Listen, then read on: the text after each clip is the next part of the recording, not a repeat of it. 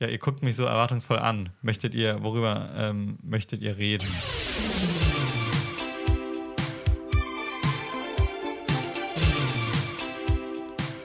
Yo, Leute, das ist unfertig. Episode 16 schon. Und ähm, wir sitzen hier in der gleichen Runde wie immer mit Manu, Hallo. Jonas zu meiner Rechten heute. Servus, guten Abend, hallo. Und Leon auf meiner linken Seite. Moin. Ähm, ich glaube tatsächlich, der Einzige, der noch nie den Platz gewechselt hat, bin ich, kann es sein. Ja, ich glaube, du bist äh, direkt immer in der Heizung. Das ist so dein Das ist- Stammplatz. ja. Nee, ich Gerade saß wenn der auch immer hier. ist. Also ich glaube nur Jonas und Manu haben getauscht. Ja, ja, aber das ist äh, für das Fe- Feng Shui. Das ist äh, Ja, ganz wichtig. genau. Ja, wir sitzen jetzt in der Lebenslinie. Und. Wegen des Feng Shui darfst du nicht tauschen. Feng Shui. Ich verstehe. Ich Also verstehe. ähm, ich habe mich jetzt so hier eingegroovt, ich kann im Leben nicht mehr den Platz wechseln. Ja, geht mir ähnlich. Ist das auch Ding strange, ist auch, dass muss man ich sagen. hier, man muss sagen, wir haben vier Stühle, die alle recht bequem sind und einen Hocker, der unfassbar unbequem ist. Und Also wir haben drei sitze- Stühle. Nein, nicht wir, Äh, das ja, ist falsch. Das ich, ich Jonas, habe entschuldigt. vier Stühle.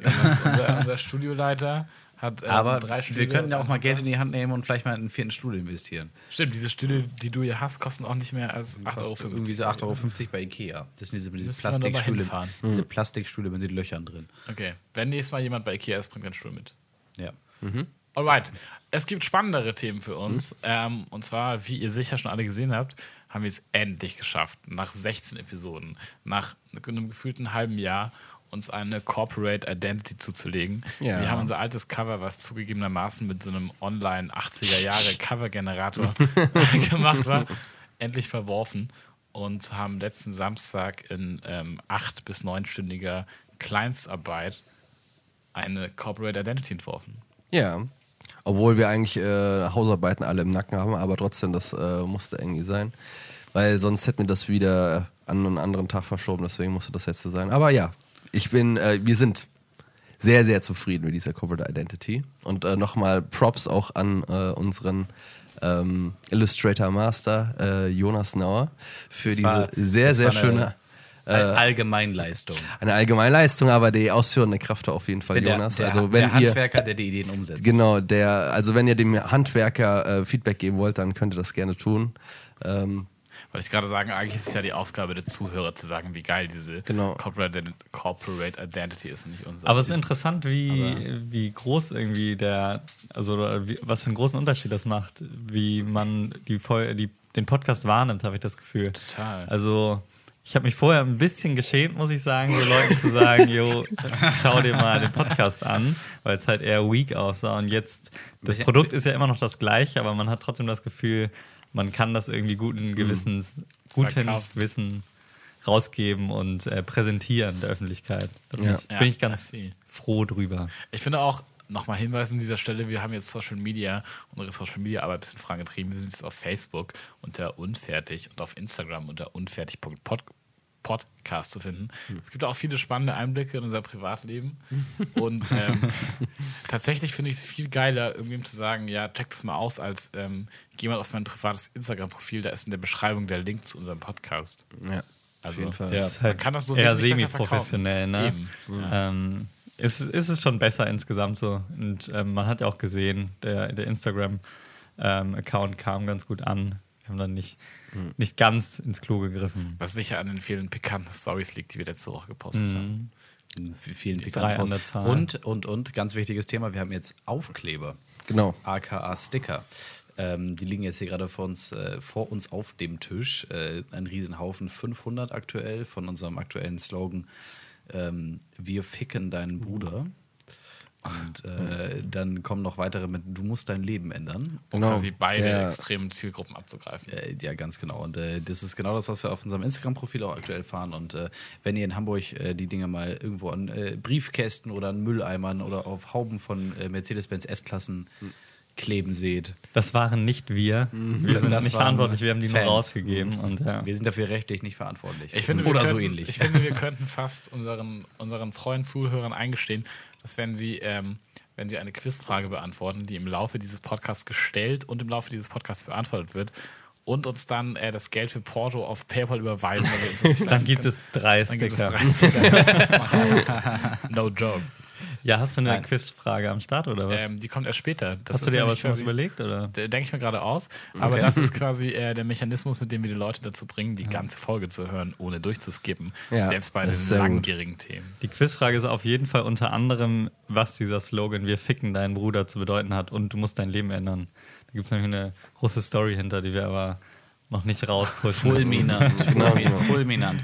So, ihr Lieben. Ja, das CI haben wir abgeschlossen. Ähm, es gibt ein Thema, was gerade bei uns auf dem Tisch steht, was wir nochmal anschnacken wollten. Also ähm, Erstmal anstoßen, oder? erstmal anstoßen oder so ähnlich. Ne? Es gibt so ne, so ähnlich. Ähm, aber das, was wir hier gerade trinken, ist nämlich äh, Gin und Tonic von Lidl. Ähm, das ist so eine schöne, äh, schöne auf Hipster gemachte 0,5 Liter Flasche, heißt Sturmflut London Dry Gin. Ähm, und äh, zumindest Lorenz und ich sind auf jeden Fall sehr geflasht davon, wie, wie gut das schmeckt. Äh, für 7 Euro für einen sehr guten Gin, äh, weil ich meine, ich glaube, der, wie heißt der nochmal, Gordons? Äh, der, der Standard-Gin kostet, glaube ich, schon 12 oder Ja, 13 so eine Euro für 0,7 Euro, für 0,7 Liter Flasche.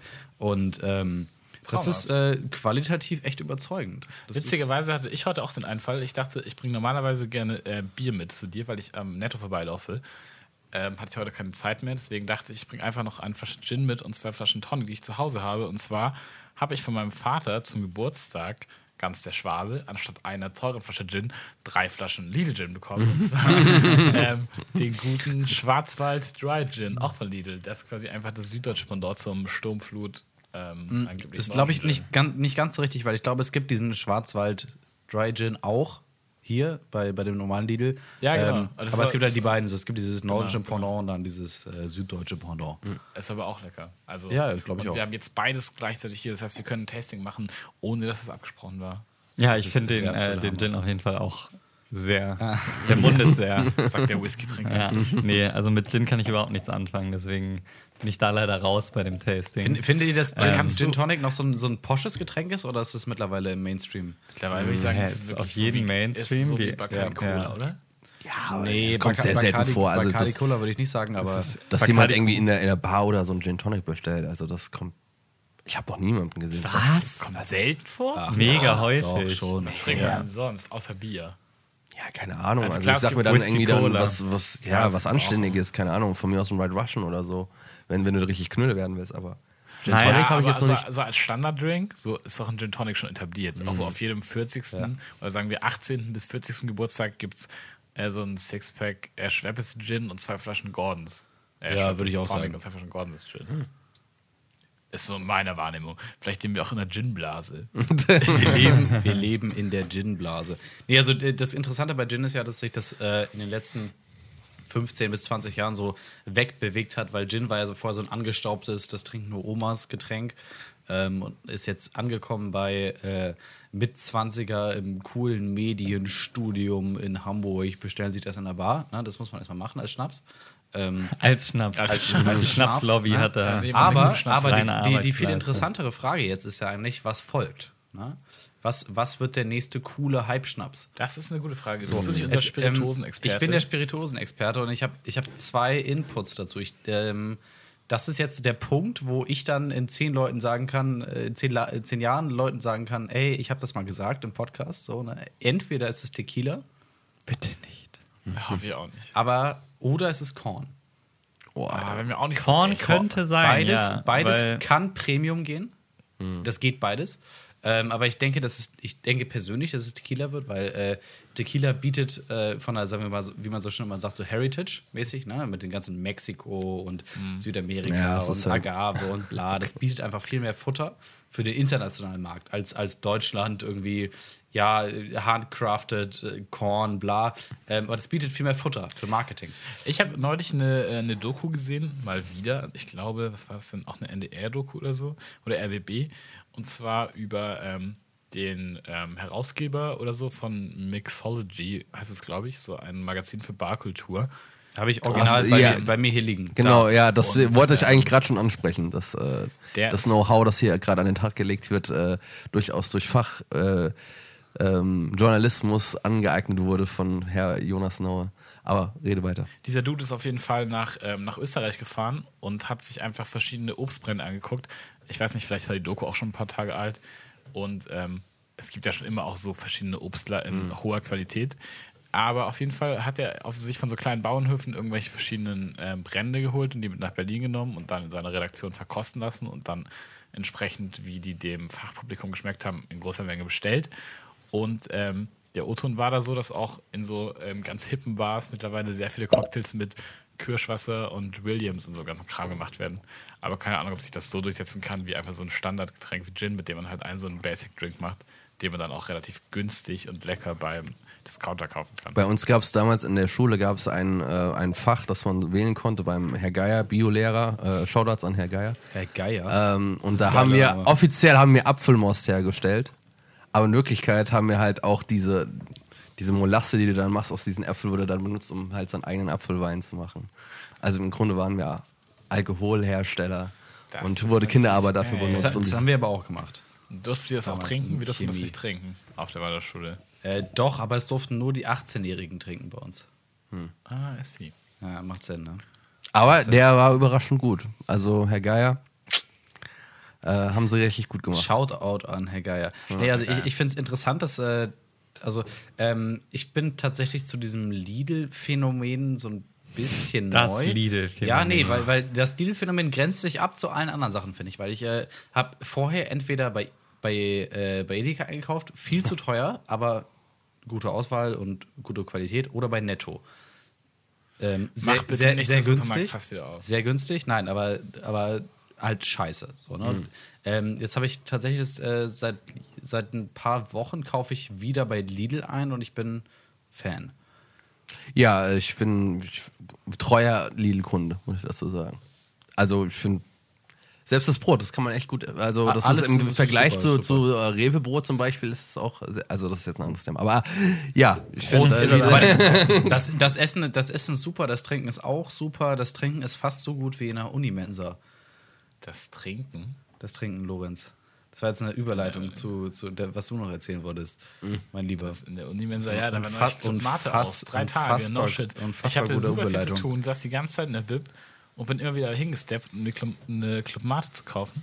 Und ähm, die hatten keine mehr, no shit. Ist schwach. Aber ich weiß nicht, worauf du ansonsten hinaus Ist wolltest. schwach. Ich wollte, Lass uns über was, ähm, lass uns über was anderes Eigentlich reden. wollten wir auch über dich reden, aber über das, was du gemacht hast. Und zwar in den letzten drei, vier Tagen. Ich habe ich hab unfassbar viel. Ich weiß gar nicht, wo ich anfangen soll. Ich möchte erstmal zwei Referenzen zu alten Podcasts machen. Und zwar erstmal zu einem Podcast vor geschlagenen sechs Wochen. Da hatte ich nämlich meinen Cityroller vorgestellt. Weißt du noch, welche Episode das war? Das Boah, musst ich- du vorbereitet haben. Ich könnte geschätzt Episode 13, aber ich bin mir nicht ganz sicher.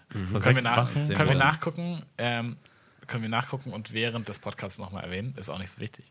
Äh, vor ein paar Wochen hatte ich mir einen Cityroller gekauft und ich glaube auch noch eine Prognose abgegeben, wie oft ich ihn wohl benutzen werde. Schon in dem Moment war eigentlich absehbar, dass die Prognose maßlos übertrieben ist. Ähm, faktisch habe ich diesen Cityroller heute zum ersten Mal, seit er in meinem Zimmer stand, aus dem Zimmer bewegt, beziehungsweise aus der Wohnung. In der Wohnung bin ich schon ein bisschen damit gefahren. Und, ähm, und zwar bin ich äh, zum Fundbüro gedüst. Ich habe nämlich, Referenz an letzte Woche, heute eine Nachricht bekommen, dass mein Portemonnaie beim Fundbüro abgegeben wurde. Das war sogar fast vollständig. Ist ein bisschen frech, ne? Ähm, ziemlich geil. Weil du letzte Woche meinst du, ja, das löst sich schon von selber. Hat es doch. Hat es sich auch. Obwohl ich dazu sagen muss, ich habe. Aber es gibt Situationen, die lösen sich nicht von selber. Ja, jetzt müssen wir nicht hier die moralische Keule. Ja, aber da muss ich auch sagen, es ist halt auch so ein kleines äh, Vorteil, dass halt Sachen so direkt geklaut werden. Also die meisten Fälle, an denen ich auch was verloren habe oder gute Kollegen, wurde meistens irgendwo abgegeben und das konntest du dann irgendwo abholen. Und äh, von daher freut es mich für dich. Aber die Jacke hast du gesagt, dass irgendwie Ja, die gute, die gute Lacoste-Jacke, die ich für 1,50 gekauft habe, ist jetzt leider weg. Aber ähm, ich dachte schon, vielleicht steppe ich nächste Woche in die Puka-Bar und ähm, eine süße Barkeeperin trägt meine Jacke und ich kann sie auf diesem Weg kennenlernen, dass ich sage, ey, die Jacke gehört mir, ich habe sogar noch die Garderobenmarke. Aber vielleicht ist es auch nur eine Illusion. Whatever, ich habe mein Handy zurück und ich habe mein Portemonnaie zurück und ich habe Amsterdam überstanden, ohne ähm, Perso oder Kreditkarte zu benötigen. Also alles gut. Ja, erzähl doch mal über Amsterdam. Wie war es denn? Das war doch, war das nicht grandios übergeleitet. Es war, ähm, Das war grandios, Es grandios. war, ähm, es war lustig. Ich war da geschlagene 48 Stunden. In der Zeit haben wir unfassbar viel gemacht, sind sehr viel durch die Gegend gelatscht. Also ich glaube, wir haben das Hostel oder das Hotel, ähm, ähm, ich denke mal, der Radius war vielleicht so drei, vier Kilometer. Die Strecke, die wir gemacht haben, war, also ich weiß, dass am ersten Abend, da kamen wir um 21 Uhr an, Ja, da waren es, glaube ich, 15, 16 Kilometer, respektive waren es am zweiten Tag, keine Ahnung, 30 Kilometer. Wir sind sehr viel gelaufen tatsächlich. Aber Haben diese Stadt bietet sich auch mega dazu an, finde ich. Also so Amsterdam alles verbinde ich auch immer mit einfach durch die Stadt laufen. Bist du da auch ganz gescheit Fahrrad gefahren? Äh, nö. nicht. Was Das bin irgendwie, ganz- ich bin relativ oft in Amsterdam, weil mein, äh, sagen wir mal, Schwager in Spee äh, Mhm. dort wohnt und wir da immer äh, äh, quasi unterkommen können. Es ist, Ja, ko ja. Mhm. kostet, mich, kostet mich quasi gar nichts, da zu sein, abgesehen, äh, abgesehen von dahin kommen und dort konsumieren äh, von Dingen. Ähm, und wir können da uns immer, dadurch, dass er da wohnt, der Till, ähm, können wir uns gratis oder für drei Euro in der Woche, ich bin mir nicht ganz sicher, äh, diese Stadträder für eine Woche ausleihen. Das ist natürlich So, ne? geil. Und äh, die kannst du dann behalten und dann wieder zurückgeben. Und das, kostet dich irgendwie drei Euro die Woche. Oder es ist gratis, habe ich Gerade dafür, dass. Amsterdam ansonsten nicht gerade das günstigste Pflaster ist. Richtig, richtig. Aber ähm, ich glaube, Amsterdam ist meiner Meinung nach so ein Pflaster, wo, wenn du weißt, wo du hingehst, dann ist es nicht so, nicht so teuer, wie es scheint. Ja, ich verstehe. Ja, wenn, weil wenn äh, weißt, Tu- Touri-mäßig ist Amsterdam unfassbar teuer. Ja. Das ist absolut richtig. Aber ähm, wenn du so, das so ein bisschen kennst, ne? also wenn du jetzt, äh, sagen wir mal, drei, vier, fünf, drei, vier, fünf Mal, sechs Mal da warst, dann, ähm, dann, äh, äh, dann ergibt sich die Stadt so ein bisschen. Also es, äh, es geht weg von diesen fiesen Kack-Coffeeshops, wo irgendwie so ein Alien in, einer, in einem Schaufenster steht. Ne? Du weißt, was ich meine. Ähm, und es geht hin zu, äh, es ist effektiv genauso wie irgendwie jede Stadt, wie Hamburg. Und äh, es, äh, es gibt genauso äh, Stadtteile, wo es irgendwie ein bisschen teurer ist, ein bisschen günstiger ist. Und äh, wenn man weiß, wo man hingeht, dann, dann ist es eine echt gute Stadt zum Urlaub zu machen. Denke ich.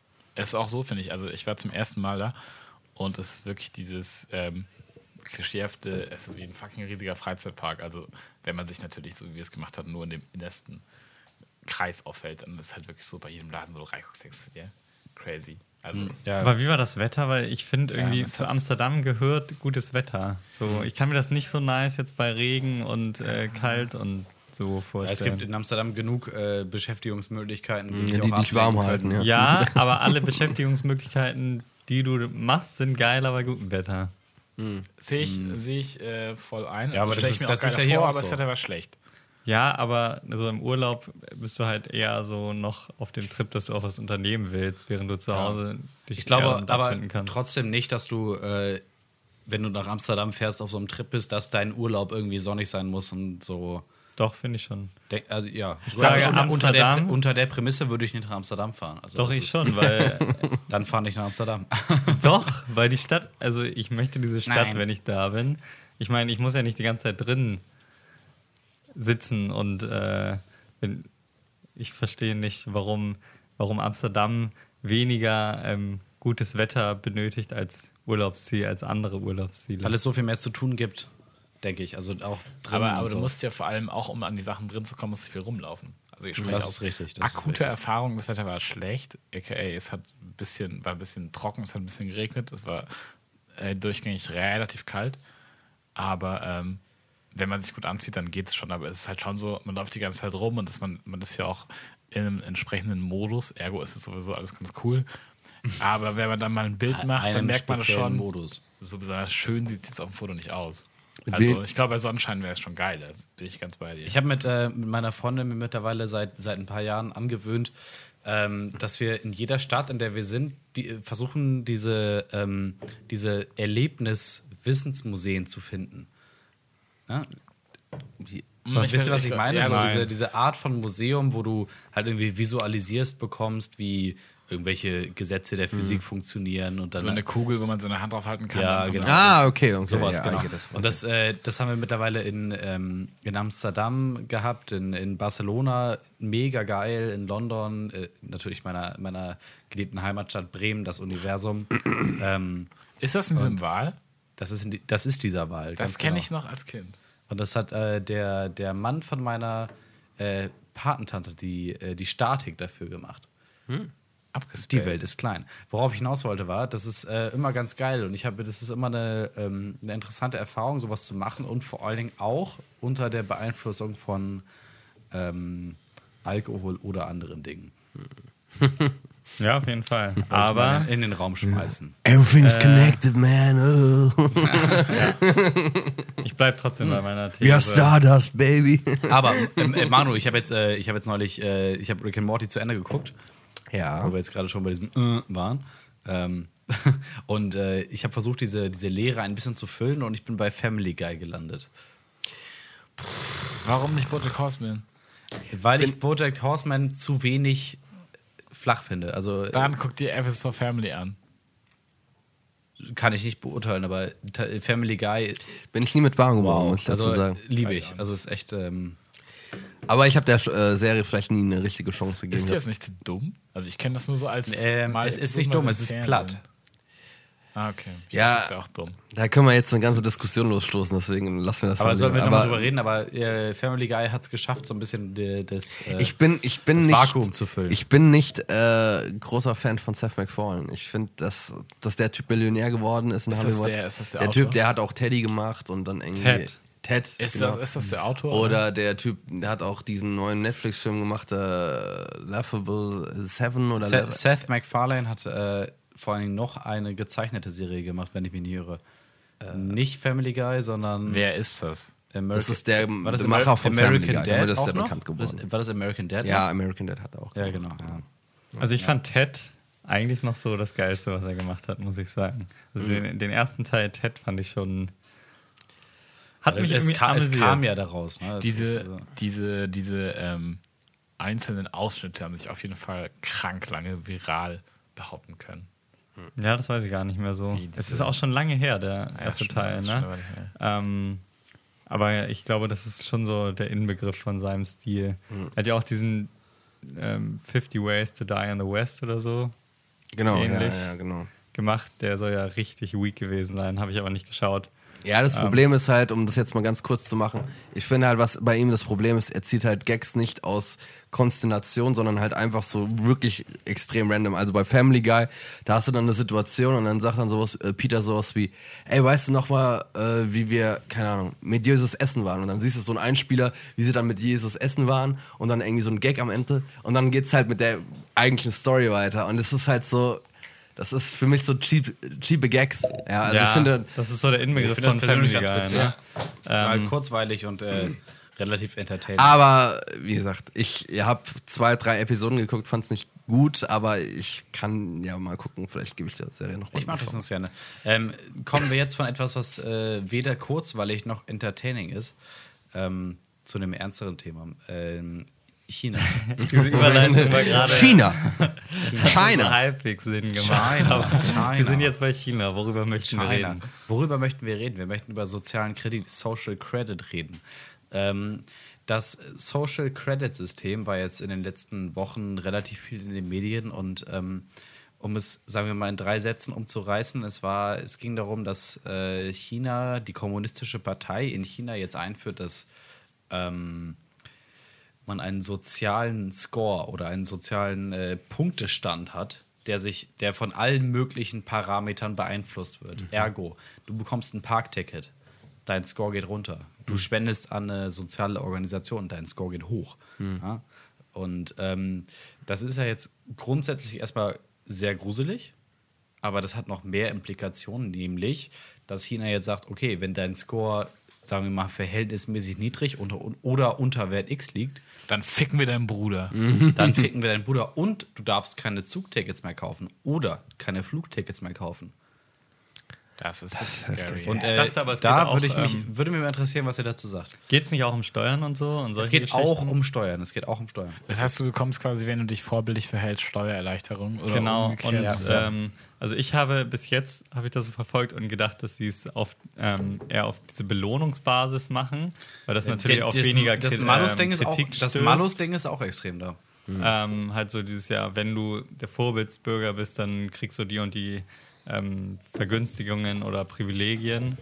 Ähm, also erst einmal muss man ja sagen, das wird richtig gut funktionieren. Also das wird einfach im Sinne der, ähm, des chinesischen Regimes dazu führen, dass das Land produktiver wird, dass ähm, also die, die antizipierten Effekte werden auch eintreten. Und das ist das Ganze, das ist das, was ich ein bisschen gruselig finde, weil man bei China irgendwie immer das Gefühl hat, ja, die nehmen das so hin und deren Wirtschaft Ja. floriert dann und ähm, man hat, man hat irgendwie das Gefühl zu sagen, sagen ähm, so die Demokratie verteidigen zu müssen, weil man, weil ähm, ja deren totalitäres Regime irgendwie besser funktioniert, was Wirtschaft und so angeht. Und weil man auch das Gefühl hat, dass ähm, natürlich es Widerstand gibt, aber im Großen und Ganzen die Bevölkerung das so hinnimmt. Und ich habe das Gefühl, dass es bei diesem System genauso sein wird. Ich finde, das ist aber eine Sache, die sich in asiatischen Ländern relativ häufig vorkommt, dieses Kollektivverhalten, dass deine eigene, das Individuum oder deine ein- eigenen Ansprüche immer zurückgestellt werden, sondern irgendwo das Kollektiv an sich mehr erzählt. Das ist in Japan genauso und so auch in Südkorea, so auch in China. Und ich finde, da ist es dann, also wenn, wenn so ein System jemand auch nur ansprechen würde im Bundestag in Deutschland, würden die Leute sagen, Alter, willst du mich verarschen? Willst du mich verarschen? Und da ist es, glaube ich, eher so, ah ja, es, es dient ja dem allgemeinen Wohl. Also machen wir das, glaube ich, jetzt einfach. Ich weiß nicht, sind die Leute, sind die Leute davon begeistert? Das kann ich mir nicht Nee, vorstellen. kann ich mir auch nicht vorstellen. Also die- aber die- ich meine, aber ey, wenn, wenn, wenn ein Räuber das irgendjemand macht, dann würden die Leute auf die Barrikaden gehen und das ist anscheinend nicht so. Also, ja, aber auch berechtigt, weil so ein System lässt sich in der Demokratie nicht durchsetzen. Ja, eben. Äh, also, Ja, ich meine nur die, die Annahme, dass die Leute ähm, sagen, ach ja, das dient ja dem kollektiven Wohl. Ähm, Ich, könnte mir auch tatsächlich nicht, ich vorstellen, dass, ich glaube dass einzelne Leute so denken in China. Ähm, jetzt mal ist eine reine Vermutung, aber weil das System wahrscheinlich auch so verkauft wird. Ähm, okay, ich muss eigentlich mich gar nicht ändern. Ich werde zwar kontrolliert, aber ich kann mich so verhalten wie auch jetzt, weil ich bin ei- eigentlich so ein guter Mensch und ich werde jetzt durch dieses System Privilegien haben, weil wenn ich ähm, weiter ähm, irgendwie nicht gegen Gesetz verstoße und nicht das und das mache, dann ähm, kriege ich irgendwie Steuererleichterung und habe ähm, am Ende des Monats mehr Geld. Und ich glaube, dass es auf dieser Ebene ähm, funktioniert und auch den Leuten ähm, zu verkaufen ist, dass sie einfach äh, Privilegien haben und ähm, nicht, die, nicht die Problematik dahinter sehen, dass sie ähm, dass, dass es eigentlich ein Nachteil ist. ja, nicht nur das, sondern dass du dir halt auch diese Privilegien erstmal erkaufen musst. In Ja. den größten Fällen. Und, äh, und die Leute, die es sich halt nicht leisten können. Also, ich meine. Es ist halt auch die Frage, ob das wirklich Privilegien oder Scheinprivilegien sind und du eigentlich, wenn du sozusagen alles gut machst, der normalgestellte Bürger bist und ähm, wenn du das eben nicht machst, dann ähm, benachteiligt wirst. Ähm, und was ich auch noch extrem bedenklich finde, ist, man hat so das Gefühl, okay, man hat vielleicht so oberflächliche Vorstellungen, ja, wenn du falsch parkst und so, dann wirst du bestraft. Aber China hat ja auch mit diesen ganzen WeChat und Alibaba und so haben die ja komplette ähm, Facebook, Google-Alternativen, wo die einfach alle Daten über die Bevölkerung haben. Das heißt, Ja, das ja. funktioniert nicht nur auf so einer Ebene, okay, wenn wir dich öffentlich erwischen, wie du was tust, dann wirst du dafür ähm, downgegradet, sondern das wird, die werden auf jeden Fall auch die Daten nutzen, die sie haben. Und das ist so diese, diese Dystopie, wie man sie hat, wenn man hier in Deutschland oder in Europa und im Westen von Datenschutz redet und was würden irgendwie, was ist, wenn die falschen Leute irgendwie an die Facebook-Daten und so kommen. Genau das, ist- wirst du da ist haben. gen- Genau der Albtraum, den man sich gedacht hat. Ja, ne? genau. Das ist, Das Ding ist ja sogar, es geht ja nicht nur darum, was du ähm, quasi, was du äh, publizierst. Das heißt, wenn ich jetzt poste, ich finde das neue System scheiße, ähm, oder ich poste, ich möchte, dass ähm, Schwulenrechte gestärkt werden. Theoretisch reicht es ja schon, wenn ich mich ähm, dafür interessiere, wie das System funktioniert, oder ähm, ich mir Schwulenpornos angucken will, ähm, dann wissen die das ja auch schon, aka ich kann auch anhand davon schon abgewertet werden. Das heißt, ich muss mir wirklich genau überlegen, wahrscheinlich, worüber will ich mich oder kann ich mich überhaupt informieren, ohne dass das ähm, negative Auswirkungen für mich hat. Ja. Also ich meine, weißt du, wisst ihr, wie, Ja, ähm, wie ja. sehr das, ähm, also ist schon klar, wie sehr die das nutzen werden quasi und wie sehr das auch auf das ähm, Internetverhalten, auf das Online-Verhalten das Online-Verhalten in China ist ja sowieso, sagen wir mal, anders zu betrachten als das, was wir aktuell haben. Ne? Inwiefern? Weil wir, wir haben ja, ich meine, China hat ja auch kein Google. Ähm, ich Zensiert das Google, glaube glaub ich. schon. Aber irgendein. Nee, stimmt. Google, ähm, Google Genau, ist aber, ich glaube ich, meine, selbst gegangen. Google- also Google hat sozusagen selbst die Dienste meiner Meinung nach offline genommen, weil die keinen Bock auf die Restriktionen hatten, die das Mhm. Regime vorgibt. Ähm, und ähm, die haben auf jeden Fall vieles nicht. Man kann anscheinend ähm, alles auch mit so mit den entsprechenden Blockern nutzen. Mhm. Ähm, aber anscheinend, so was man hört, kriegt China das ziemlich gut hin, deren Dienste auch so zu gestalten, dass die Leute Bock haben, die zu nutzen. Also anscheinend gibt es ja gar nicht diesen Need von wegen, aha, ich möchte Facebook und so benutzen, sondern die haben einfach äh, auf nationaler Ebene die Dienste, die komplett etabliert sind, ähm, die einfach das tun und noch mehr tun als andere Dienste. Und das ist so, wie wenn wir irgendwie in Deutschland ähm, beispielsweise vom, vom iPhone ähm, iMessage angeboten bekommen, aber so sind, okay, vielleicht ist das besser, aber wir haben halt WhatsApp und das hat sich etabliert und jeder hat das und wir haben keinen Bock, irgendwas anderes zu nutzen. Ähm, und das ist hier auch irgendwie schön integriert und kostenlos. Und für andere Sachen habe ich irgendwie einen Umstand und genauso ist es in China auch. Also die arbeiten gar nicht so viel mit ähm, Verboten und so, wie man denkt. Ja, aber ich, ich würde mich halt interessieren, auch, keine Ahnung, ich denke jetzt mal nicht YouTube, aber selbst wenn es das ist oder die Alternative davon, wenn du, sag ich jetzt mal als äh, Chinese, irgendwie durch eine Region läufst, irgendwie, sei es jetzt mal so ein Slum von China und irgendwie dich dabei vloggst oder sowas und dann laut Regime gibt es ja sowas wie Slums nicht in einem kommunistischen Staat, das wird ja das ganze System irgendwie ad absurdum bringen und dann sagen die so, hey, nicht cool, was du da gezeigt hast. Das ist, äh, entspricht nicht der sozialistischen System, dementsprechend 50 Punkte runter. Also das könnte ja sein. Beziehungsweise ich, ja. ich, ich würde mich halt fragen, bis zu was für einem Grad halt diese, diese, so eine Kontrolle halt momentan halt stattfindet. Ob dann auch auf der ähm, chinesischen YouTube, sag ich jetzt mal, ähm, genau kontrolliert wird, was du hochlädst und dann halt Das ist, das ist der Gedanke weitergedacht. Ne? Es Mhm. ist äh, alle Bereiche des Lebens, sei es Snapchat, sei es Instagram, sei es alles, was du online machst, sei es WhatsApp. Ne? Mhm. Alles wird profiliert, alles wird äh, protokolliert, alles wird äh, von irgendeiner KI ausgewertet und ähm, im Worst Case äh, bildet sich daraus ein Wert, der sagen wir mal, ähm, eine Aussage hat auf deinen Sozialscore. So. Und wenn, wenn dieser Sozialscore so sensitiv ist, dass er nämlich sagt, okay, dieser, dieser Mensch ist zwar, sagen wir mal, finanziell okay, aber sozial macht er das und das und das und das. Deswegen ermögliche, ihm, ermögliche ich ihm jetzt nicht, diesen Kredit zu bekommen oder diesen Job zu bekommen oder. Na, also es ist, Ja, kannst das die ist halt immer weiter Das spinnen. ist halt, ey, das schreit halt schon noch äh, äh, korrupt. Also das ist halt wirklich Das, George Orwell. korrumpiert würde- George, ohne Ende. George das Orwell wird schrei sowas schreit von ausgenutztes System. Das kannst du also alleine schon in, in Sachen reinkaufen und dadurch halt andere Connections bekommen. Ähm, ja, also Ich glaube, das Problem ist auch, du kannst natürlich auch Leuten, die, ich sag mal, nichts, also der Grundgedanke ist natürlich für jegliche ähm, liberale und auch generell für jegliche demokratische Grundüberlegung ähm, total abstrus. Aber wenn man das so für, ähm, für das kollektive Wohlergehen denkt oder aus einer sozialistischen Blickrichtung, ist es natürlich irgendwie sinnvoll vielleicht und effektiv. Aber ähm, Wow, ich weiß nicht mehr, worauf, der, worauf dieser Satz abgezielt hat. Egal, was ich eigentlich, worauf ich eigentlich hinaus wollte, ähm, wenn man quasi mal ähm, das Ganze zurückdenkt, was die Ursprünge sind, nämlich dass es nur für Belohnung gedacht ist, dass man nicht sagt, es gibt, ähm, es gibt Strafen dafür, dass man sich scheiße verhält, sondern man kann sich verhalten, wie man möchte. Aber ähm, wenn man sich besonders gut verhält, dann gibt es Belohnung. Dann wirkt das ja im ersten Moment mal, ähm, wirkt es im ersten Moment mal relativ gut, in Das ist ja, ein Anführungszeichen, das ist ja kurz gedacht Wunschdenken. aber es ist ähm, trotzdem schon irgendwie abgefuckt. Aber ich meine, genau das haben wir in Deutschland schon bei manchen Krankenkassen. Du kannst, das ist natürlich keine Pflicht, aber du kannst dir bei der Techniker-Krankenkasse oder so, kannst du dir so eine scheiß App runterladen und ähm, die checkt dann oder ein Fitnessarmband installieren, keine Ahnung, wie das genau funktioniert, aber ich weiß, dass es das gibt. Und ähm, du musst das nicht machen und deine Beiträge gehen auch nicht hoch, wenn du ähm, keinen Sport machst.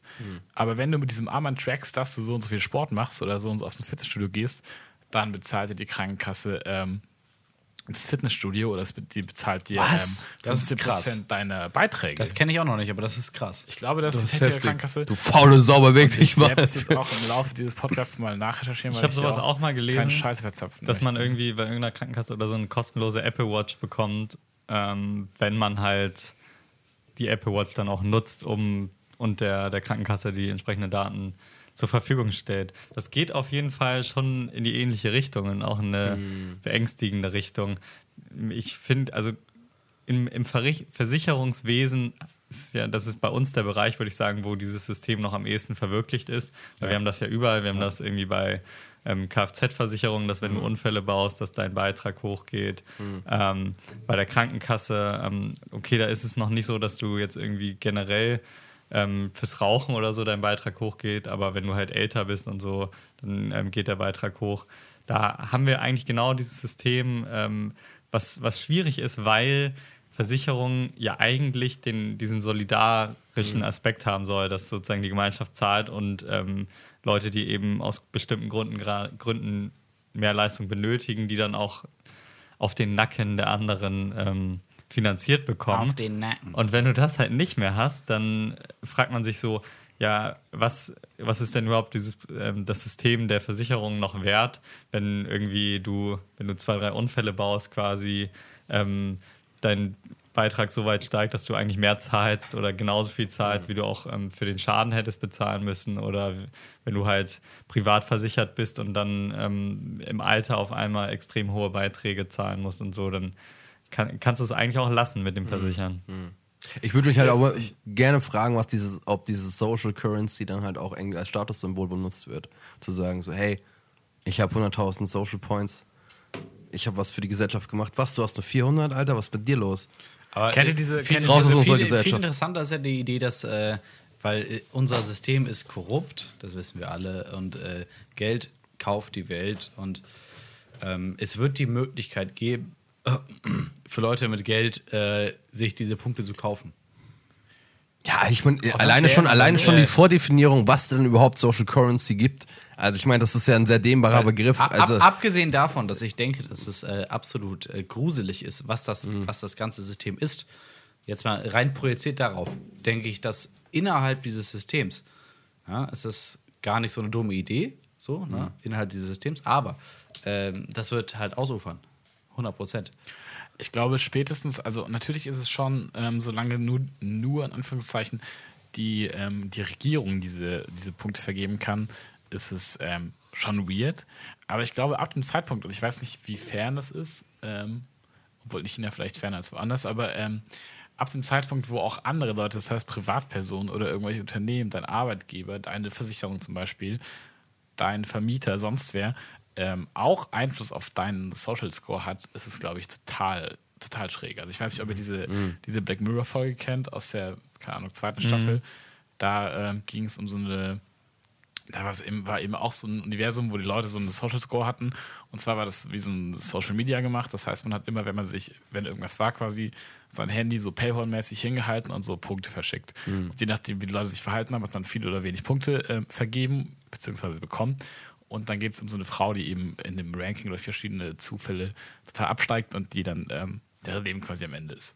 Und ich glaube, sobald es, ich weiß nicht, ob das so weit geht, aber sobald es dahin kommt, dass da gibt es einen Film, der heißt Demolition Man aus den Anfang der 90er, schlechter Actionfilm. Aber da gibt es eine coole Szene daraus, dann, dass jedes Mal, wenn äh, Sylvester Stallone flucht, ist dann irgendwie, also es ist so eine Zukunft und er ist dann irgendwie aus den eingefroren worden, aus den 90ern eigentlich und dann irgendwie in 2050, bla bla bla, muss sich wieder in diese Gesellschaft einfügen.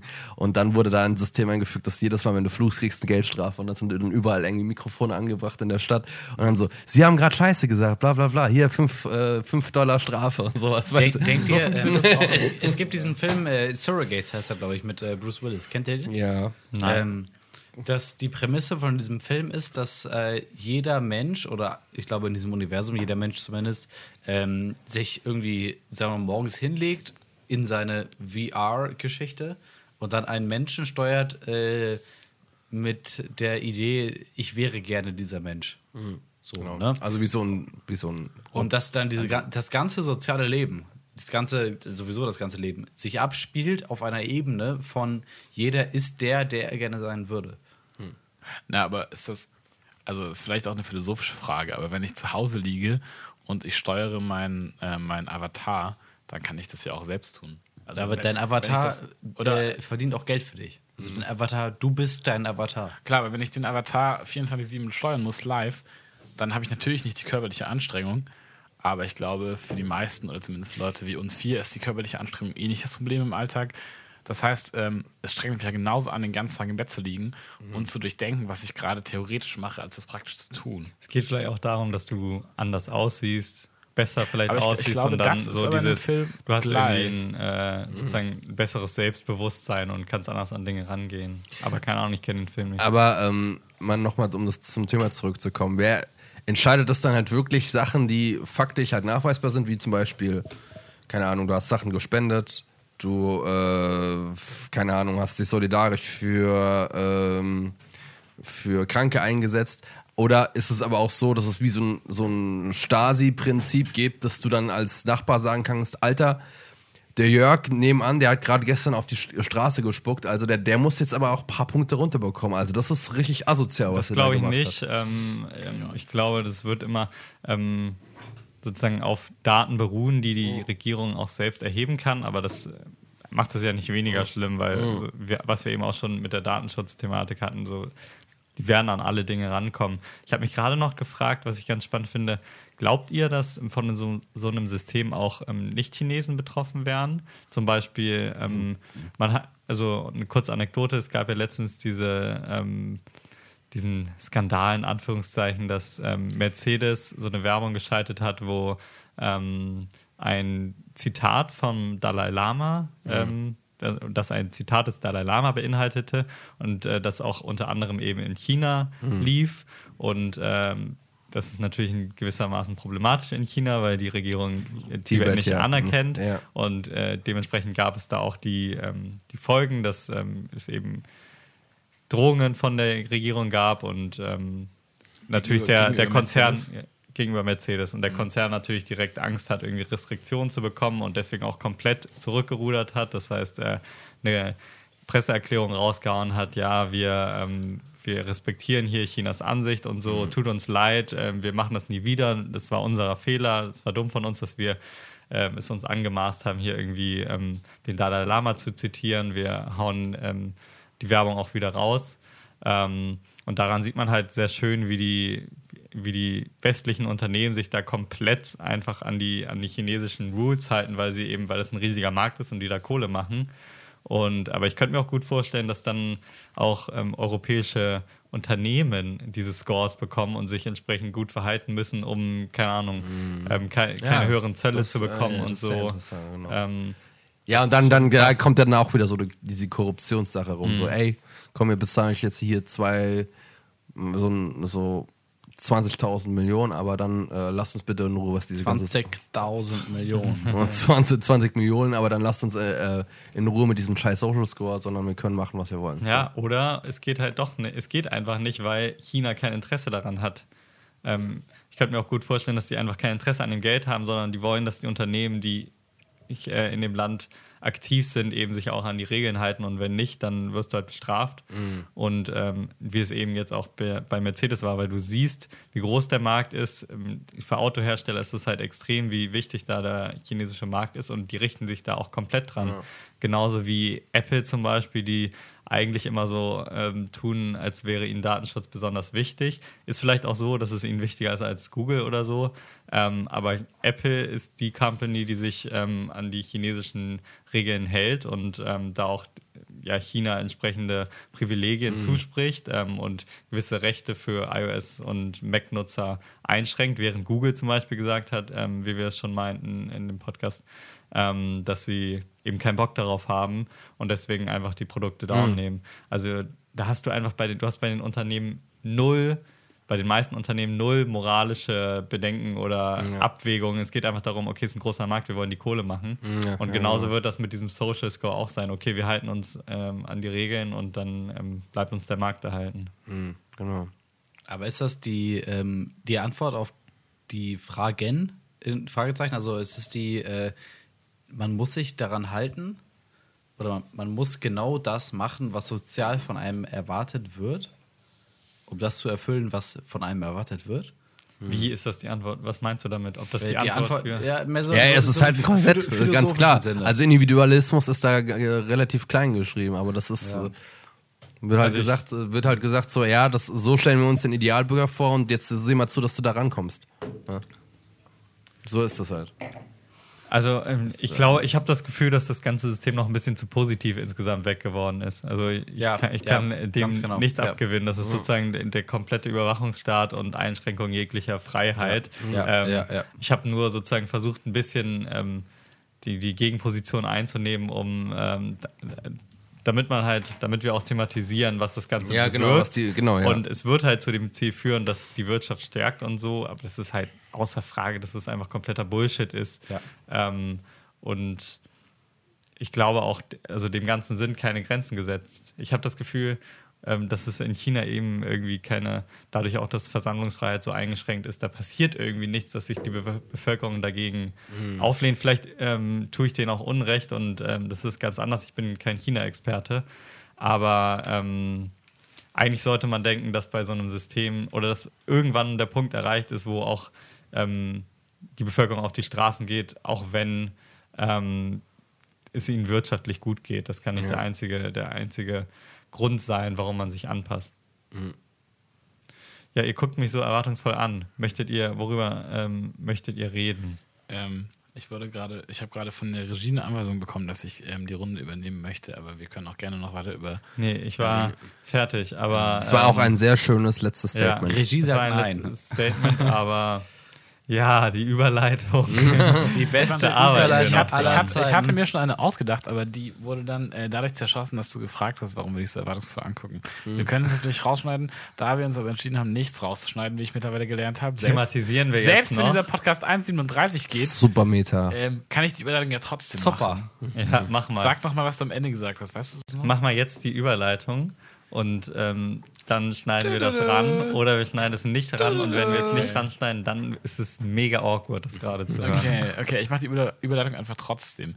Ich möchte, bevor ich die Überleitung mache, noch kurz erwähnen, dass mir aufgefallen ist, dass wir es uns angewöhnt haben, jede Überleitung, ob gut oder schlecht, danach kaputt zu machen, indem wir sie kommentieren. Gute Überleitung oder schlechte Überleitung. Ja, aber ich meine, das haben wir ja mittlerweile schon so äh, durchgezogen, dass ich glaube, das ist auch irgendwie so ein Trademark von uns. Ne? Also, dass wir, Ja, dass Die wir, Masters auf schlecht Überleitung. dass, dass alle Zuschauer sagen, Alter, ey, diese, diese Idioten, Alter. Also mach doch einfach mit dem Podcast weiter. Aber ja, Das was- ist der Punkt, genau. Genau. das das ist der. Punkt und diese Anweisung geht auch an Lorenz. Deswegen mach doch einfach mit dem Podcast weiter.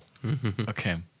Du sagst gerade so schön Menschen, denen es wirtschaftlich ähm, nicht so gut geht und die gehen nicht auf die Straße. Bei uns gibt es viele Menschen, denen es wirtschaftlich hervorragend geht und die aus Langeweile auf die Straße gehen. Und zwar sind das, ähm, sind das oftmals Geocacher. Wisst ihr, was Geocaching ist? Nein, weiß ich tatsächlich nicht. Ich dachte immer, Geocaching sei so ein, so ein weltweit habe- mega verbreitetes Phänomen, was jeder kennt. Und so ich, also so war das, das war meine Wahrnehmung. Das hatte vor acht Jahren so seine Hochphase oder vor fünf. Das kennt wirklich jeder, hat jeder auf einem Kindergeburtstag gemacht. Ich hab, Und langsam macht apropos Kindergeburtstag, ich habe das vor zehn Jahren auf dem Kindergeburtstag gespielt, äh, von einem Kumpel von mir namens Lukas. Ähm, und da hatten wir Geräte damals noch, die ähm, so, ein, so, ein, so eine Map-Anzeige So- so ein hatten. Wandernavi. G- GP, genau, Ja, so ein ein, ein Wandernavi. Ja, erklärt Ja, erstmal, worum es geht, Genau, Leute. genau. Ich, möchte, ich möchte noch mal kurz einleiten, wie das Ganze zustande gekommen ist. Und zwar ähm, war ich neulich mit ein paar Freunden unterwegs, nachts irgendwie draußen, Langeweile gehabt, überlegen, gehen wir jetzt noch feiern oder gehen wir jetzt nach Hause? Und ich habe in so einem Nebensatz, um mal wieder irgendwas Pseudolustiges zu sagen, äh, sowas gesagt wie, lasst uns doch mal Geocaching machen oder irgend sowas, was man vor fünf Jahren gemacht hat. Weil ich dachte, das ist so ein Ding, was mal ziemlich groß war, was jeder kennt, was mittlerweile keiner macht. So, wer macht es eigentlich noch? Und meine beiden Freunde waren dann ähm, ähnlich wie ihr gerade, leicht irritiert und meinten Geocaching. Was ist Geocaching? Und ich habe mich natürlich sehr darüber gefreut, dass ich das Ganze nochmal ein bisschen aufleben lassen kann. Und zwar, ähm, Geocaching hat für mich, wie gesagt, so seinen Höhepunkt vor fünf Jahren gehabt, weil ein Freund meiner Eltern das relativ aktiv betrieben hat. Und ähm, auf Deutsch nennt man das auch gerne GPS-Schnitzeljagd. Gerne gesehen auf Kindergeburtstagen oder gerne gesehen in äh, so Touristeninformationen von so kleinen Dörfern, wo man wandern gehen kann. Da kann man sich dann nämlich gegen eine Schutzgebühr von, ich weiß nicht, 48 Euro am Tag oder so, ähm, so ein Garmin-Wandernavi ausleihen und kann dann damit Geocaching betreiben. Und GPS-Schnitzeljagd heißt, man läuft durch die Gegend, hat am Anfang GPS-Koordinaten und sucht dann an diesem Ort nach irgendeiner Dose, wo entweder schon ähm, das Ende ist, der Geocache, oder ähm, der Wegpunkt für den nächsten Geocache, für den nächsten, für den nächsten Wegpunkt, whatever. Man muss auf jeden Fall irgendwie ein paar Rätsel lösen oder man muss einfach an irgendeinem Ort suchen und ähm, findet dann so eine kleine Dose, die irgendwer da versteckt hat. Das hat sich so Anfang der 2000er als ähm, GPS für den Privatgebrauch ähm, Mhm. präzisiert wurde. Vorher war das nämlich irgendwie auf 100 Meter ungenau, damit die Leute das nicht missbrauchen können. Und ähm, irgendwann wurde das präziser gemacht und seitdem gibt es Geocaching. Das hat sich auf der ganzen Welt verbreitet, außer in Nordkorea und in noch einem Land. Da gibt es keine Geocaches, ansonsten überall. Und ähm, von der Dichte gibt es die meisten in Berlin und danach in Hamburg. Und unter anderem hatte ich mir dann spontan nachts diese Geocaching-App wieder runtergeladen und festgestellt, dass direkt vor meinem Haus drei Geocaches versteckt sind, die wir auch binnen kürzester Zeit gefunden haben. Auf der Amsterdam-Reise letzte Woche haben wir uns dann doch den Geocaching Premium-Account geholt. Kurze um Zwischenfrage: Diese. Dosen, ähm, lässt man die dann wieder da liegen Ja. quasi? Genau, das ist der, ähm, das ist der springende Punkt. Ansonsten wird das Ganze nicht funktionieren. Und was ähm, steht da? Steht Das- da was da drin? ist, Eine Nachricht ähm, oder Das so? beruht Genau, auf Solidarität, dass du nicht diesen Cash mitnimmst. Genau, das ist. Deswegen gibt auch, man nennt die Leute quasi, die nicht Geocaching betreiben, die dich aber dabei beobachten könnten. Die nennt nennen man- wir Opfer. Die nennen wir Muggel, wie Geocacher. und ähm, man muss eben aufpassen, dass Muggel eigentlich entdecken, wenn man das tagsüber macht, weil es natürlich ein bisschen abstrus kommt, wenn man unter so einer, ähm, unter so einer Fassade sich entlang tastet und dann plötzlich so eine Filmdose da rauszieht. Ja, ich wollte gerade sagen, was sind denn das diese- für Verstecke? Es müssen ja Verstecke sein, die man nicht ähm, ohne diese, ohne das Ja, das Game Ding ist wirklich, die. Teile sind, wenn man, also wenn man damit rechnet, dann ist es also unterschiedlich, glaube ich. Ich bin da jetzt, wie gesagt, auch kein Experte, aber ich habe es jetzt die letzte Woche wieder so ein bisschen anfänglich, aus anfänglicher Ironie und ähm, aus, aus, aus, Kindheitserinnerung. Ähm, mir fällt das Wort. gerade Aber- aber- aber- wenn man Nostalgie. Nostalgie, vielen Dank. Aus Ironie und Nostalgie wieder aufleben lassen und dann aus echter Leidenschaft weitergesponnen. Ich habe jetzt einen Premium-Account, wie gesagt. Und die Sachen sind, zumindest die einfachen, sind so versteckt, dass wenn man weiß, dass man da suchen muss, dann findet man das schon. Aber wenn man nach nichts bestimmt sucht, würde man da halt niemals so rumtasten. Also zum Beispiel, ähm, ein Beispiel hier in der Nähe meines Hauses, so eine Telefonzelle, beziehungsweise ein Telefon, was ja keine Zelle mehr hat. Und dann ist da unten so eine Hutablage oder so eine Taschenablage, Fußablage, whatever. Und das ist von unten hohl. Und wenn man sich da entlang tastet, dann merkt man, dass da eine Filmdose reingeklemmt wurde. Und da drin befindet sich dann ein ähm, Logbuch, was aus vielen zusammengetackerten Papieren entsteht, besteht. Und ähm, wenn da genug Platz ist, ein kleiner Kuli oder so. Und dann trägt man sich da ein. Und ich dachte, wie gesagt, das ist ziemlich tot. Aber auch im Jahr 2018 sind da, zumindest bei diesen Dingern, die ich in Hamburg und Amsterdam gefunden habe, noch so zwei bis drei Leute am Tag, die sich da eintragen. Also Am es scheint- Tag? Am Tag. Krass. Also es scheint eine sehr aktive Community zu sein. Das ist aber auch so das Ding, das äh, empfohlen wird, wenn man zum Beispiel in eine neue Stadt zieht und dann irgendwie die Stadt kennenlernen will. Dann kann man spazieren gehen, aber hey, wenn du dann spazieren gehst, dann kannst du auch ein bisschen Geocache machen. Irgendwie sich Meinst du da wirklich, dass. Geocaching eine ähm, Ca- Caching. Caching, sorry. Caching. Caching eine valide äh, Option ist, um Leute und Locations. Ja, das ist jetzt nicht so, komm, komm, Leute, ey, ihr seid in Amsterdam, jetzt gehen wir Geocaching. Das ist jetzt nicht so das neue Ding, aber ich kann mir vorstellen, gerade so im äh, gehobeneren Alter, sagen wir jetzt mal, könnte das durchaus, 70 äh, könnte das durchaus eine sehr spannende Freizeitaktivität sein. Aber ich finde, ich habe das nur einmal gemacht und zwar bei einem guten Kumpel, äh, das, der ist ähm, äh, Sozialarbeiter und der wohnt halt im kleinen Kle- Kaff Klein Gero, deswegen sind da jetzt nicht so viele Caches am Start. Aber es war ganz cool, weil du nicht wirklich, also das hat der Leon jetzt noch nicht erwähnt, aber bei diesen Apps ist es ja meistens so, dass die, jeder, äh, jeder Cache hat dann so eine eigene Beschreibung, wo aber auch Wa- schon eine was Schwierigkeit ist denn ein- angegeben ist. Wa- Was ist, was ist denn ein Cache? Äh, Ein, quasi eine, eine ein, Schatzsuche. ein Fang oder ein, Ein- Ja, was das bedeutet? ein Catch oder ein. Nee, das, ähm, Moment, ich hatte das vorhin noch durchgelesen. Ich hoffe, ich habe Ich dachte immer, das heißt Geocaching. Nee, Geocaching. nicht. ist es. Caching. Ja, das habe hab ich auch gemerkt mittlerweile, aber ich dachte immer, es heißt Catching. Nee, so. ich, ich sag dir gleich, was es bedeutet. Geocaching. Also Geo ist, äh, Geo ist klar. Geo. Ursprünglich hieß das auch Stash. Stashing wurde aber dann geändert, weil man Geocaching irgendwie geiler fand. Stashing. Es ist ja auch relativ irrelevant, was das äh, Cache für bedeutet, geheimes oder? Lager. Ja, aber das Ding, der Punkt ist- ist einfach, der Punkt ist einfach, es gibt halt verschiedene Schwierigkeitsstufen, die aber auch auf dieser Map angezeigt werden. Du drückst auf den Cache drauf und dann zeigt er, okay, das ist relativ einfach zu finden oder Alter, da musst du schon, da musst du schon richtig suchen, um das Ding zu finden und dann ich habe es jetzt nicht so aktiv für gemacht, aber ich glaube, so wie der Leon das beschrieben hat, ist es eher so, es gibt einen kleinen Tipp, so, keine Ahnung, such mal in der, in der, äh, ähm, in der Telefonzelle XY. So Oder in der Art. Das ist relativ greifbar, ne? Und äh, greifbar ist äh, ganz genauso wie Grabs. Das war, das war jetzt aber abrupt. Das war aber abrupt. Bitteschön, bitteschön. Ich äh, heime Sie den Award ein für die schlechteste Überleitung zu den Raps. Äh, für, Bist du, bist du eigentlich schon besoffen, Jonas? ich bin betrunken, ja. Ich bin Ich habe so leichte. Jonas, bitte versuch mal ein bisschen klarer zu reden. Nein. Nein. Wer möchte mit seinem Grab Ich wollte, anfangen? Jungs, ich kann das als Grab, ich kann das als Grab verkaufen, was ich gerade Dann los. anfügen wollte. Dann los. Okay, mein Grab, weil ich eigentlich als Grab Geocaching machen wollte, Mhm. dann aber dachte, wir machen daraus ein ganzes Thema, weil ich dachte, es ist super lustig. Ich finde es wirklich immer noch lustig, dass ich aber dachte, das kennt jeder. Ähm, es hat sich herausgestellt, das kennt keiner. Und es hat sich herausgestellt, das ist super lustig. Und es hat sich herausgestellt, es gibt eine total aktive Community. Und zwar schreiben die Leute, das ist jetzt mein Grab, was jetzt folgt, die Leute schreiben noch so richtig geile Forenbeiträge. Was ich gerade vorlese, ist vom 29.03., also von heute. Der Cache heißt Rollstuhlfahrer 66 und ist in Jonas Straße ungefähr. Und äh, es ist noch wirklich dieses, dieses Nischen-Internet, so dieses, dass die Leute nur wegen einer bestimmten Sache auf einer bestimmten Plattform angemeldet sind und dann auch tatsächlich noch so geile Kommentare schreiben wie diese alte Dose stand schon eine ganze Weile auf meiner To-Do-Liste, weil sie eine Lücke meiner Versteckmon weil sie in eine Lücke meiner Versteckmonatsmatrix passt. Heute hatte ich auf dem Weg zu meinem Dönerstag-Event noch etwas Zeit und habe einen kleinen Umweg gemacht. Vor Ort musste ich ganz lange warten, bis endlich mal keine Rauchermuggel mehr vorm Eingang rumstanden. Aber schließlich, Rauchermuggel. aber schließlich gab Cheers. es doch noch eine gute Gelegenheit. Danke fürs Anlegen und Pflegen meiner persönlichen Nummer 2339.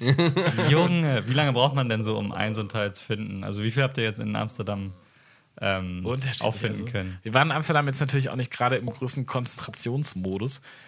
Aber wir haben so insgesamt haben wir, glaube ich, so fünf Caches gemacht. Aber meinst du, man ist da schlechter, wenn man äh, in einem gewissen Modus ist? Ich kann mir, ich glaube, man, ist doch eher, ähm, ich persönlich glaube, ich wäre eher motivierter, das lange durchzuziehen und ähm, auch wirklich mir den ganzen Tag das zu machen, anstatt irgendwie, wenn ich nüchtern bin und nach zwei Stunden denke, ah ja, okay, reicht jetzt auch.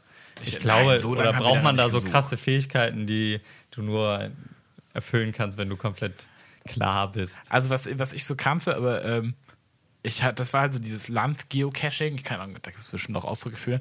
Also ich habe als Kind habe ich immer Multicaches gemacht. Ähm, ich weiß jetzt auch, dass es Multicaches sind. Das heißt, man hat quasi nicht nur, hier steht eine GPS-Koordinate, dann geht man da hin und sucht dann relativ lange oder kurz, so ich sag mal 10 Minuten bis 45 Minuten, dann haben wir halt aufgegeben und er ist dann am Ziel und hat dann nur so eine ganz kleine Dose mit einem Lochbu- Logbuch. Aber wenn es natürlich im Wald versteckt ist, dann kann man da halt eine ganze Tupperdose oder eine Kiste verstecken. Und das ist, glaube ich, auch das, der ursprüngliche Gedanke. Dann sind da auch kleine Sachen drin und dann nimmst du die dann Spielzeug oder raus und packst dafür einen Kreisel rein oder ein, keine Ahnung, ein Feuerzeug oder so. Hast du auch Und- schon mal was versteckt? einen eigenen Geocache gemacht, Ja. meinst du? Ähm, tatsächlich ja, habe ich mich die Tage wieder dran erinnert. Aber das Ding ist, das hatten wir ja vorhin schon angerissen. Man hatte früher noch diese Garmin Wandernavis, schlichtweg, weil GPS auf dem iPhone 3G noch nicht allzu gut war. Ich hatte aber nur das iPhone 3G meiner Mutter und ich wusste nicht, wie man sowas richtig anlegt. Das heißt, ich glaube, auf der Wiese bei mir zu Hause liegt noch irgendwo so eine Tupperdose mit ein paar Spielzeugen drin, aber ich habe das niemals online vermerkt. Aber die, die Sachen sind sehr, sehr kreativ. Also das, ich habe mal eine Sache gesehen, was Geocaching angeht, wo einer hat so ein, ja, wie so ein Metallstück in einen Baum reingehauen und dann hat er diesen Geocache versteckt in so einem Plastikding, das aussah wie Rinde. Und dann hatte das halt auch so ein Metallding dann und das hat er dann an diese Baumrinde dran gemacht und das sah halt von außen die wirklich aus, krank als, teilweise. als wäre das halt. Also da musst du halt wirklich den ganzen Baum abtasten, um zu wissen, okay, das ist jetzt ein Stück, das du rausnehmen kannst, da ist der Geocache drin. Ich habe auch Aber das ist dann halt so die Was, Top-Liga. was ist denn der Geocache dann? Das- das- Der das Geocache ist Ziel. einfach nur, eigentlich nur äh, ein Stück, ein, ein Eine- Zettel, ein Zettel, wo du drauf schreiben kannst, dass du da warst. ein Logbuch. Okay. Dass, Ein du, Log- dass du die okay. Skills hattest, das Ding zu finden. Genau, und zentral ist eben diese, äh, die Community, geocaching.com oder eben die App. Da läuft halt alles zusammen. Aber ich habe auch in meiner schönen Heimatstadt Freudenstadt mal einen Geocache gelöst. Das war quasi so eine abstrakte Skulptur, so ein Skulptur, so ein Stein mit ganz vielen Schrauben drin. Und eine von den Schrauben hat halt jemand ausgetauscht durch eine hohle Schraube, wo ein Zettel drin war. Also man fragt sich schon, wer macht sich die Mühe? Das ist schon. Sind jetzt nicht nur Turbadosen, die unter, äh, unter dem Feldweg versteckt werden. Also mein Grab der Woche Geocaching. Nice. Ähm, mein Grab der Woche, ihr Lieben, ist äh, etwas, das äh, alles beeinflusst. Im weitesten Sinne des Wortes. nämlich Aspirinkomplex. Aspirin-Komplex. Aspirinkomplex. Wirst du morgen weil- brauchen. Ja, auf jeden Fall. Nein, weil, äh, ob im verkaterten alkoholischen Kontext oder ähm, im äh, tatsächlich kranken Kontext. Aspirinkomplex habe ich neulich wieder, sagen wir mal, reaktiviert. Das erste Mal wieder aktiv benutzt und äh, ich bin maximal überrascht davon, wie effektiv und, ähm, und äh, sagen wir mal, zielgerichtet dieses, äh, dieses Arzneimittel funktioniert. Inwiefern? Ähm, Fühlt sich gut danach. Ganz genau. Es ist, äh, glaube ich, Ephedrin, das das Wirkmittel ist. Und äh, es ist äh, so eine heroinähnliche Droge. Also man sollte es nicht oft nehmen. Aber Letzte Woche habe ich das ein bisschen. Ah, scheiße. Aber objektiv betrachtet ist es gut.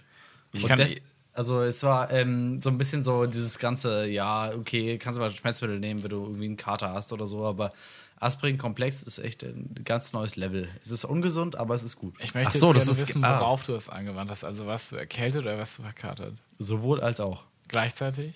Nein, versetzt. Okay. Hm. Ja, ähm. ja, weißt Kann man machen, ne? kann man machen. Also zu wenn sagen, man? Aspirin nimmt, dann ähm, auf jeden Fall präventiv am Abend vorher. Ja, aber die Aspirin und Aspirin-Komplex ist nochmal der, der gravierende Unterschied. Ist das wirklich so ein großer Unterschied? Ja, ist es, ist es. Habt ihr eigentlich so. Ja, äh, weil, weil Aspirin hat den Wirkstoff ASS und Aspirin-Komplex ist äh, Ephedrin. Das ist nochmal. Ah, okay, weil ich war auch gerade verwirrt, weil ich auch immer dachte, das wäre dieses, diese Nein, ist- Acetylsäure nein, oder ist es so. nicht, nein. Ähm, aber auch die, das normale Aspirin hat ja auch schon einen schlechten Ruf. Also zum Beispiel in den USA ist es so, die, die ja eigentlich ziemlich krass sind mit Schmerzmitteln und so. Die, sind, die haben so dieses Mindset, ja, Ibuprofen und stärkere Schmerzmittel kein Ding, aber Aspirin, also warum nehmen die bekloppten Europäer eigentlich noch äh, Aspirin? Verschreibe, verschreibe den Leuten wie, lieber irgendwie opiatbasierenden Tabletten. Sehr gut, komm hier. Ich kann mir, ich kann mir auch nur Ibuprofen, muss ich sagen. Ich war generell, ich war immer so ähm, aus Erziehungsgründen und weil ich auch gute Erfahrungen damit gemacht hatte, so, so Anti-Schmerzmittel und Anti-Kopfschmerzen. Also Anti, was gegen Kopfschmerzen nehmen und so, okay, es geht halt weg oder es geht nicht weg, dann gehe ich schlafen. Aber seit ich in diesem Pseudo-Mediziner-Umfeld wohne, wo alle so sich auskennen, weil sie studieren, aber noch nicht verantwortungsbewusst sind, weil sie noch keine Ärzte sind, ähm, habe ich Ibuprofen für mich entdeckt. Also ich muss mir das jetzt nicht immer reinknallen, aber ich habe gelernt, dass es nicht allzu schlimm ist, wenn man mal Ibuprofen nimmt und dass es auch nicht ungesünder sein soll, als einfach Aspirin zu nehmen. Ist dann, ist dann so der Mindset gewesen bei denen in der Firma, so, nein, mein Sohn, du musst den Schmerz fühlen, damit du auch die Grenzen deines Körpers Das, weißt. das ist witzig, ganz genau, was ich eigentlich, eigentlich denke, so dieses, ähm, es ist eigentlich falsch, immer die Schmerzmittel oder diese Aspirin und so zu nehmen, wenn du Kater hast, weil eigentlich muss man das akzeptieren. Sehe ich auch so.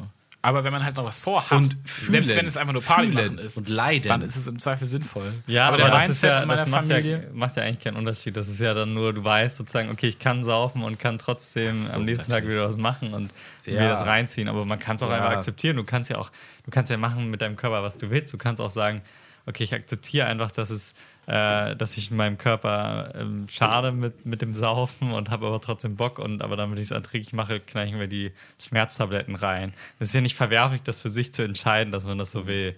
Man Ich sollte denke, das nur. ist nicht mehr so weit. Ja, okay. Dann solltest du dir vielleicht nochmal Also genauere weil es, Gedanken weil es ist, machen. es ist eher so dieses, ich wache auf, bin mega verkatert, denke mir, ach scheiße, verkatert, selber schuld. Und dann merke ich so nach vier Stunden, okay, ich komme nicht in die Potte, ich wollte eigentlich eher in die Bib gehen, ich habe jetzt Kopfschmerzen, dann nehme ich jetzt ein Ibuprofen. Aber der Mindset, mit dem ich da, ähm, mit dem ich aufgewachsen bin, ist auch nicht, du musst die Schmerzen aushalten, weil es dich stärkt, sondern Mhm. mehr so dieses, nee, ähm, Schmerzmittel sind ungesund, also wenn es wichtig ist, dann. Aber was heißt, das, weil es dich stärkt? Es geht ja Nee, darum, das dass du. doch gerade. Okay. Dass Ich das so ein Erziehungsauftrag Okay. ist, so von wegen, wenn du saufen kannst, musst du auch Es leiden können. Aber es geht ja Aber eher darum, dass so. sozusagen, dass du dann, also ich habe so gedacht, dass du jetzt in diesem BIP-Fall zum Beispiel dann sagst, okay, scheiße, heute ist halt verkackt, ich kann nicht richtig lernen, aber das heißt anscheinend, dass ich nicht so viel saufen kann und am nächsten Tag äh, produktiv sein. Deswegen sollte ich am nächstes, also sollte ich nächstes Mal weniger saufen, wenn ich ähm, vorhabe, am Tag danach produktiv zu sein. Tatsächlich könnte man denken, dass das so ist, aber es ist leider so, dass ich denke, fuck, okay, du kannst heute nicht lernen, du bist ähm, mega verkatert, nächstes Mal nicht mehr so doll. Und dann ähm, nervt es mich aber auch im Fernsehen gucken, die Kopfschmerzen zu haben, deswegen nehme ich dann trotzdem Ibuprofen zumindest eine halbe. Im um äh, und umgekehrt, wenn ich das nächste Mal saufe, dann denke ich aber auch nicht, du kannst morgen nicht lernen, dann denke ich, du kannst morgen Ibuprofen nehmen. Also es ist nicht ganz clever, aber ich nehme das jetzt auch nicht jeden Ja, Samstag. eben, also genau. ich, das klingt jetzt auch ein bisschen übertrieben, als es ist. Ich wollte nur Jonas empfehlen, dass es ähm, Ibuprofen auch eine gute Alternative zu Aspirin ist. Aber Leon, hast, Ja. du, hast du einen Grab? okay, wir, wir beenden die Und Aspirin-Debatte. weg. Und weg. Ähm, und ich, mein Grab ist ein Buch heute. Und Das hatten wir tatsächlich noch nie, Ja, kann doch, das sein? hatten wir schon. Ähm, Doch. Jonas hat mal die Biografie von Hillary, Hillary Ah, Clinton so gegrabt. Ähm, und ich grabe heute ein Buch ähm, von Stefan Schulz. Äh, das Buch heißt Redaktionsschluss. Und Stefan Schulz kennen vielleicht einige oder zumindest indirekt ähm, von dem Aufwachen-Podcast, den er zusammen mit Ja, ja, ähm, ja. Thilo Jung von Jung und Naiv macht. Ähm, also Jung und Naiv ist ja so ein recht bekanntes politisches Format ähm, für junge Leute. Und ähm, ja, der Herr Thilo Jung macht eben mit Stefan Schulz ähm, den Podcast. Und Stefan Schulz, würde ich auch sagen, ist da eher so der, ähm, der, der den Mind hat oder der mehr zu, zu der ganzen, zu, dem, zu der Thematik beizutragen hat. Und er hat ein sehr interessantes Buch geschrieben, das wie gesagt Redaktionsschluss heißt. Und ähm, kurz zu seinem Hintergrund, er war sehr lange ähm, Redakteur bei der FAZ. Ähm, war da auch, ähm, wurde angeworben von der FAZ, das hat man ja auch nicht alle Tage. Also er hatte irgendwie einen Blog und hat da auf sich aufmerksam gemacht, dass er anscheinend recht talentiert ist und wurde dann proaktiv von der FAZ ähm, Ja, ja, das, ist schon eine, das ist schon eine Ansage. Krass. da äh, das sagt schon einiges und der hat eben ein paar Jahre da gearbeitet, dann aber ähm, ist er gegangen und berichtet eben, in diesem Buch geht es zum einen generell um, um die Krise des Journalismus, um ähm, den, den Untergang der Zeitungen, um den immer größer werdenden Einfluss von Google und Facebook und Co. Und ähm, aber der spannendere Teil eigentlich meiner Meinung nach sind seine Insights ähm, unter anderem eben aus der FAZ, aus der Redaktion, weil er eben ja schon interessante Einblicke hat, wie ähm, mit der Krise da umgegangen wird ähm, und ähm, ja wie was auch für persönliche Fails die Redaktion teilweise sich leisten und eventuell gar nicht ähm, ja so unschuldig daran sind, ähm, dass das Ganze so abläuft, wie es abläuft.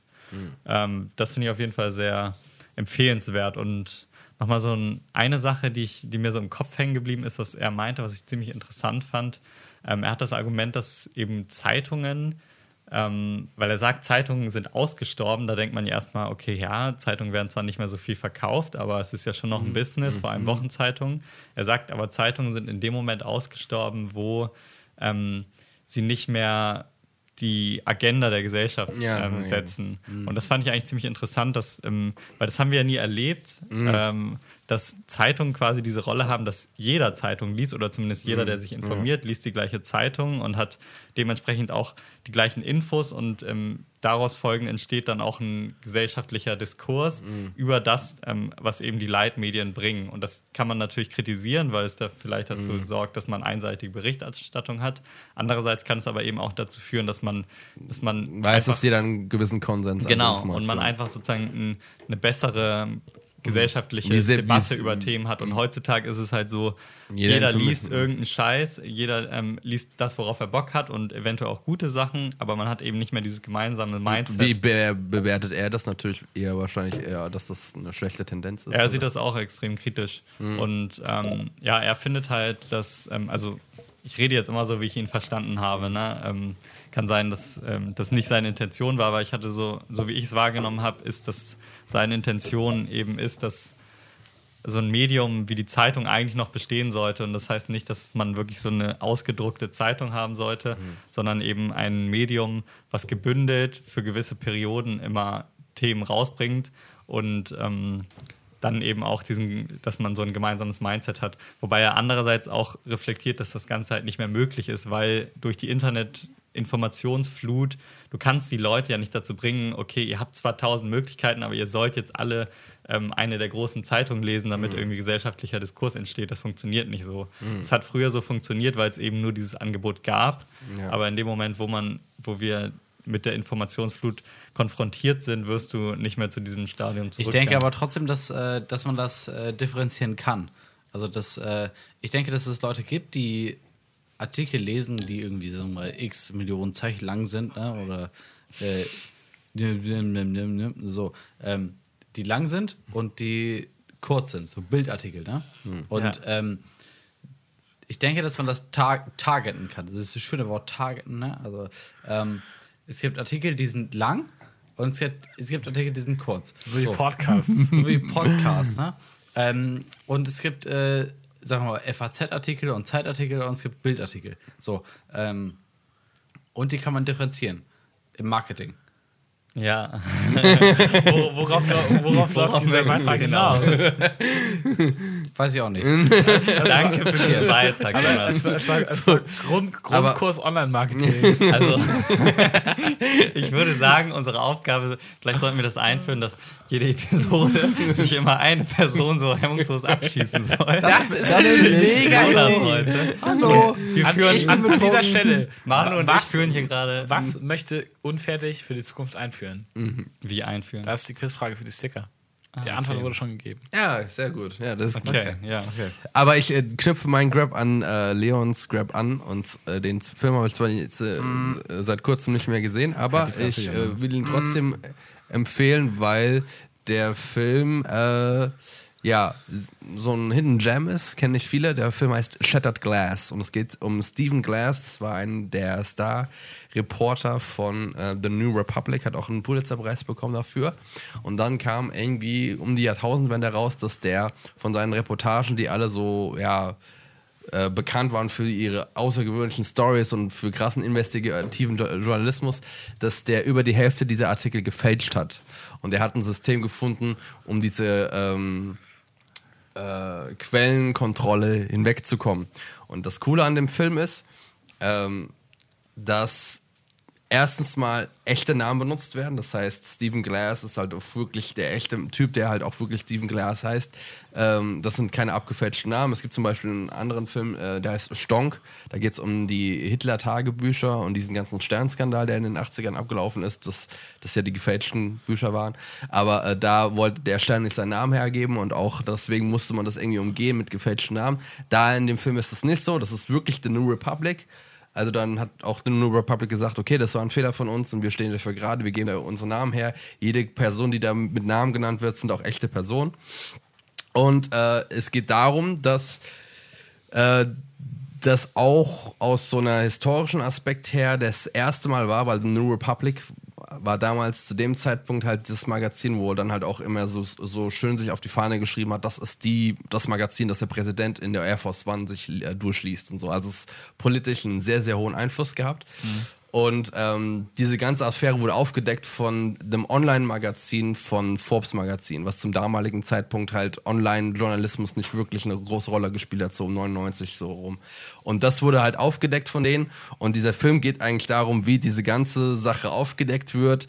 Sehr geile Schauspieler. Ähm, ähm, das einzige Problem, Stephen Glass wird äh, verkörpert von Hayden Christensen, den kennen die meisten Leute halt als Anakin, Skywalker, Wars, äh, Anakin Skywalker. Aber ich muss sagen, da spielt er wirklich gut.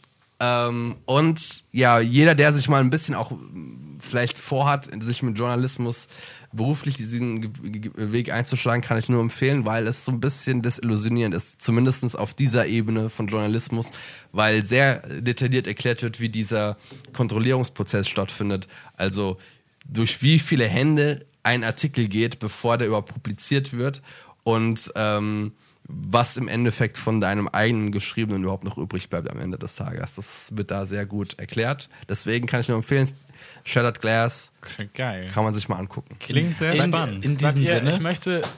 Sei mal nicht so. Du bist so vorschnell heute. Ah. Wir, ähm.